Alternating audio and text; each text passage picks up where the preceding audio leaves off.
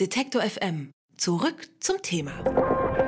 In dieser Woche sind wieder mal neue Zahlen zur Audio- und Podcast-Nutzung in Deutschland herausgekommen. RTL Radio hat zum Beispiel herausgefunden, dass 10% der Deutschen regelmäßig Podcasts hören, also mindestens einmal pro Woche heißt es da.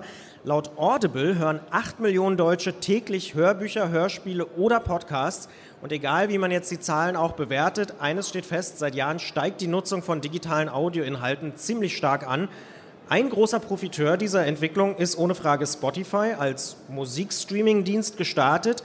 Versteht sich der Konzern mittlerweile als Audioplattform und in diesem Jahr hat Spotify zahlreiche neue Podcasts gestartet. Einen übrigens auch mit Hilfe von uns, nämlich vor der Mio.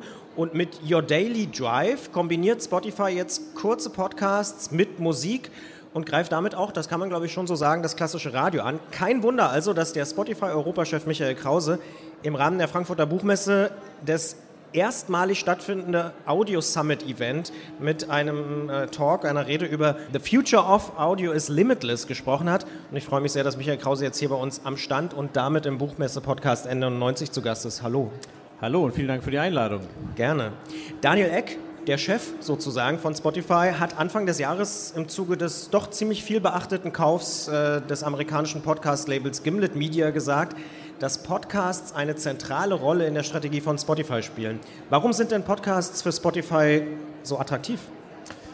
Genau, also generell sind wir ja als Audiodienst schon gestartet mit dem Musikangebot. Ähm, und das Musikangebot ist sehr erfolgreich. Wir haben ja global 232 Millionen Kunden, die unsere Plattform nutzen. Und äh, der Podcast-Bereich ist da einfach eine sehr natürliche und weitergehende Entwicklung.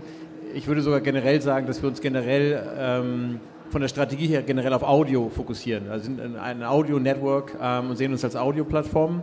Und äh, Podcast ist da einer der größten Treiber auf jeden Fall. Und äh, was wir sehen, ist, dass Podcast-Nutzer mehr Musik hören und generell zweimal aktiver sind auf der Plattform, äh, also aktive Podcast-Nutzer, äh, als unsere anderen Nutzer. Und ähm, das ist für uns natürlich eine wichtige äh, Stellschraube, weil je aktiver Kunden auf unserer Plattform sind, desto wahrscheinlicher ist auch, dass sie bei uns bleiben und den Dienst mögen und das ist für uns natürlich sehr entscheidend, klar. Also tatsächlich ein Aspekt Verweildauer. Das heißt, die Leute bleiben länger auf der Plattform. Genau, Verweildauer ist wichtig. Wir sehen auch, dass generell ja die, äh, du hast gerade ganz viele Studien erwähnt, es gibt glaube ich noch zehn andere, die beweisen, dass äh, Audio auf jeden Fall ähm, ein riesiges Wachstum gerade weiter erlebt. Die Kunden sind ähm, bisschen müde, auf ihre Smartphones zu gucken und äh, die ganze Zeit auf irgendeinen Screen zu schauen. Und Audio bietet halt eben Möglichkeiten, auch sich unterhalten zu lassen oder was zu lernen, wenn man eben kein Screen angucken kann. Sei es im Auto, du hast gerade Daily Drive schon kurz angesprochen, ähm, oder sei es beim Bügeln oder irgendwas anderes. Ja, gut, bügeln kannst du, aber dann äh, musst du gucken, dass du nicht verbrennst mit dem Bügeleisen. Ja.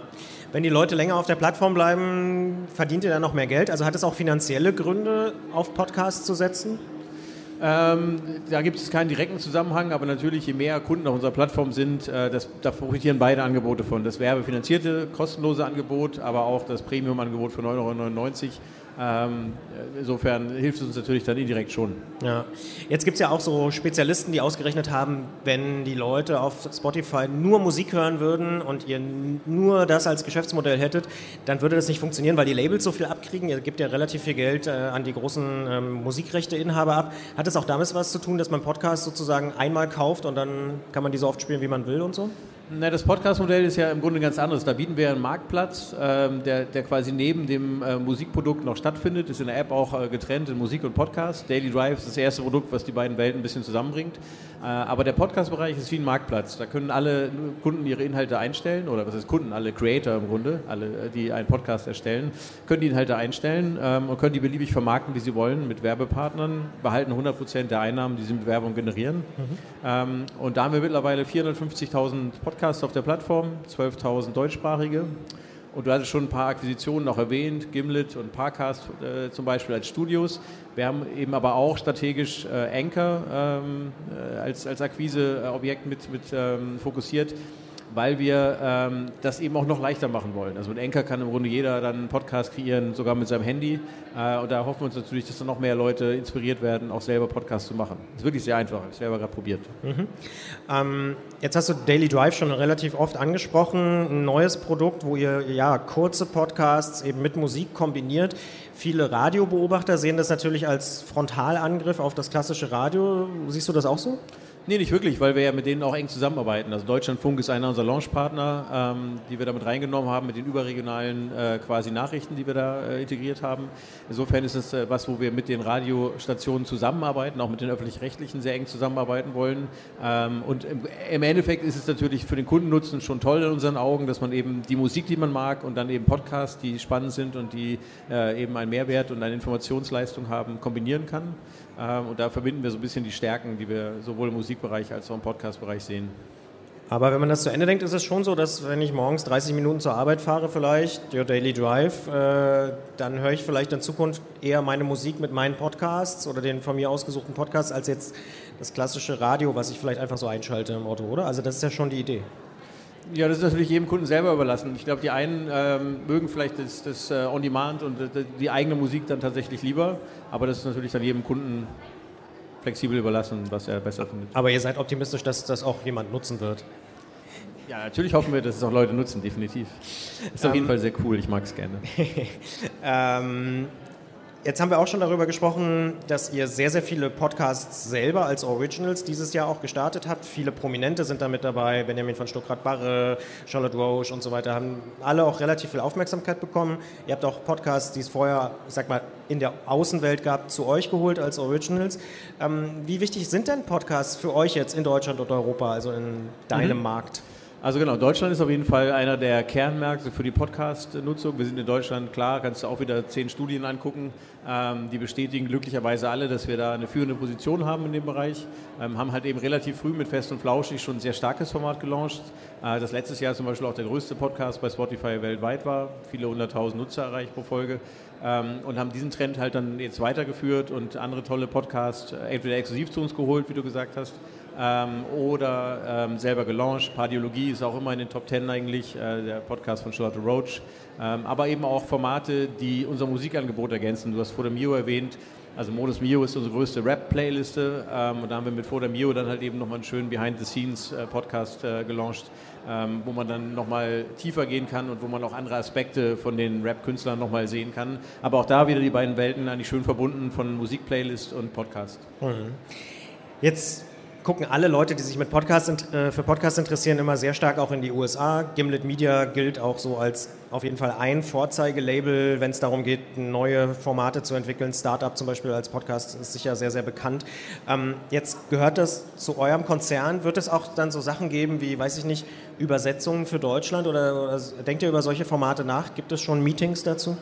Ja, ähm, haben wir sogar schon auch konkret in der Umsetzung. Also als erstes Format werden wir Sandra äh, nach Deutschland bringen von Gimlet ähm, und arbeiten da gerade dran ähm, und gucken uns halt an, was für den deutschen Markt Sinn macht. Ähm, generell haben wir in Deutschland ja auch schon fiktionale Inhalte gelauncht. Das allerletzte Interview zum Beispiel mit Visavi äh, ist jetzt schon in der zweiten Staffel. Ähm, das heißt, auch da gibt es auch eigene fiktionale Themen, die wir schon besetzt haben. Wir sehen aber auch, dass viel fiktionale Themen gerade auch aus dem Markt kommen, was auch schön ist. Das heißt, da gibt es eine größere Vielfalt.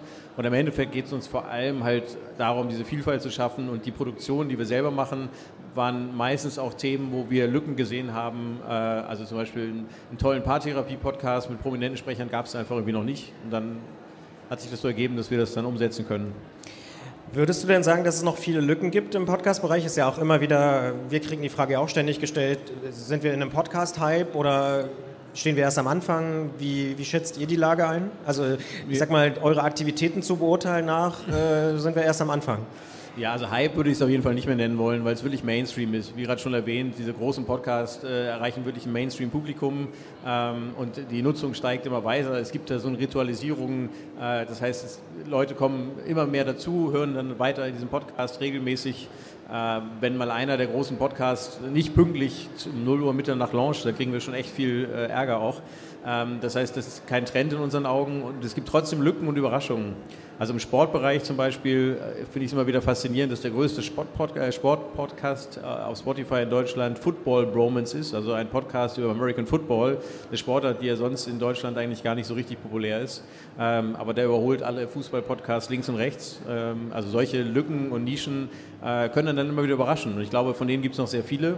Und wo wir gerade hier auf der Buchmesse sind, also ich glaube auch im Bereich äh, Publishing und für Buchverlage gibt es da auch noch viele Nischen und Lücken äh, und auch für Autoren selber die Möglichkeit zwischen ihren Buchprojekten die Fans bei Laune zu halten, bei der Stange zu halten, vielleicht schon mal ein bisschen paar Inhalte aus dem neuen Buch oder aus der nächsten Serie, aus, dem, aus der Verlängerung schon mal ein bisschen äh, anzufüttern. Ich glaube, da gibt es viele interessante Modelle, die noch gar nicht so richtig ausgespielt sind. Es ist noch viel Platz. Eine große Angst von Leuten, die sich den Markt angucken, ist aber natürlich auch, dass sowas passiert wie mit Netflix und Amazon, dass man dann bestimmte Sachen eben nur noch dort hören kann. Also ihr habt ja auch viele Originals mittlerweile. Ähm, das passt nicht so ganz zusammen vielleicht für viele Kritiker, sag ich mal, mit der, wir wollen einfach Vielfalt schaffen, Lücken besetzen und so weiter. Wie, wie seht ihr das? Naja, ich denke, wir ermöglichen mit diesen Formaten, die wir kreieren, auch noch mehr Leuten von Podcasts zu leben. Also natürlich ist das ein Markt, der jetzt stark wächst. In Amerika sehen wir schon, dass man mit den Vermarktungserlösen, äh, dass da echt viele große Podcasts entstehen, die auch viel Umsatz machen. Äh, in Deutschland haben wir jetzt halt eben noch ein bisschen mitgeholfen und äh, mit den Aktivitäten, die wir machen, da auch die Podcast-Szene auch gefördert und, äh, und, und supported mit den Exclusives oder Originals, die wir produziert haben und bieten damit dann hoffentlich auch Ansporn, dass immer mehr produziert wird. Insofern hilft es im Zweifel ja auch der Vielfalt. Sagt Michael Krause von Spotify hier bei N99 bei Detektor FM im Buchmesse-Podcast. Vielen Dank für das Gespräch. Ja, sehr gerne. Vielen Dank für die Einladung. Alle Beiträge, Reportagen und Interviews können Sie jederzeit nachhören im Netz auf detektor.fm.